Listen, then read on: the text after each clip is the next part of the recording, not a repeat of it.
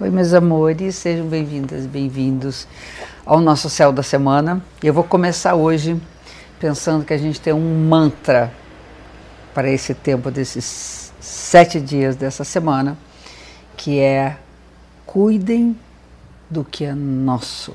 Ou seja, o mantra é vou cuidar do que me pertence, das coisas que são importantes para mim. Isso vale tanto no plano material, no espiritual ou no emocional. Isso porque, na terça-feira agora, dia 11 de maio, nós temos uma lua nova no signo de Touro.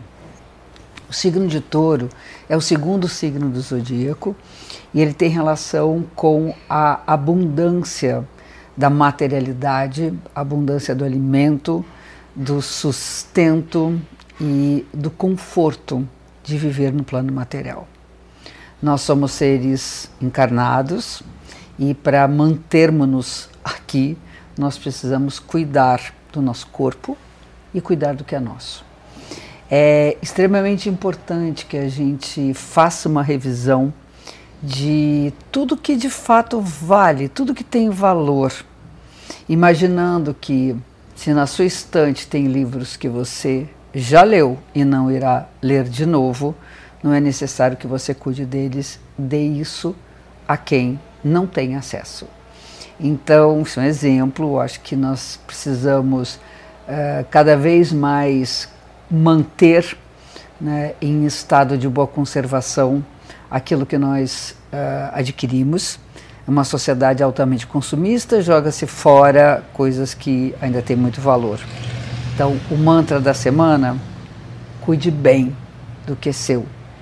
E podendo cuidar bem do que é seu e sobrando espaço, cuide também do que é do outro. Essa lua nova no signo de touro. A lua nova é um momento de uh, semeadura, então nós podemos pensar em tudo que precisa dar o primeiro passo, tudo que está, uh, eh, vamos dizer, ou estagnado ou que fechou ciclo. Né? São ciclos pequenos, são ciclos de no máximo um mês e que agora a gente pode uh, dar impulso às coisas que precisam ser iniciadas. Então, o começo de uma nova fase. No início da semana, a gente tem uma conexão de Mercúrio com o nó do norte, e o que significa a importância da gente dar significado aos nossos propósitos de vida.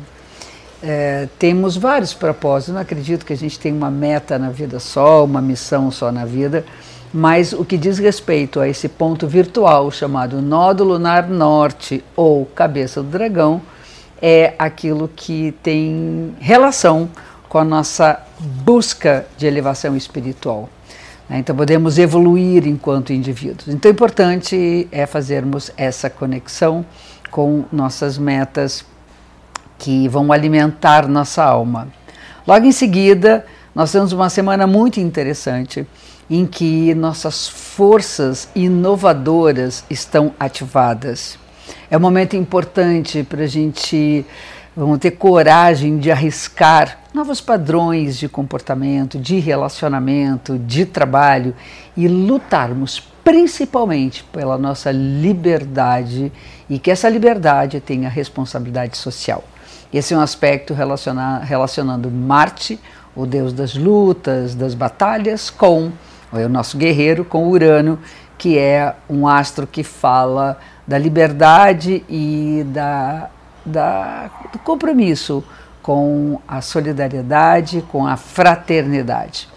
Temos logo em seguida um aspecto favorável, harmonioso entre Mercúrio e Saturno, que significa sermos responsáveis por aquilo que nós falamos, por aquilo que nós, pelas opiniões que nós emitimos, é, usar o mínimo possível das palavras de uma maneira mais reta e mais direta, sem que isso possa e venha ferir quem quer que seja. Esse aspecto, é, eu acho que é um momento de é, estarmos mais em contato com aquilo que é a verdade dos fatos. Saturno é um astro que fala de realidade, corte para a realidade, e Mercúrio é informação. Então nós precisamos é, pensar seriamente que a informação ela tem que ter um compromisso com a realidade. Isso é Mercúrio com Saturno.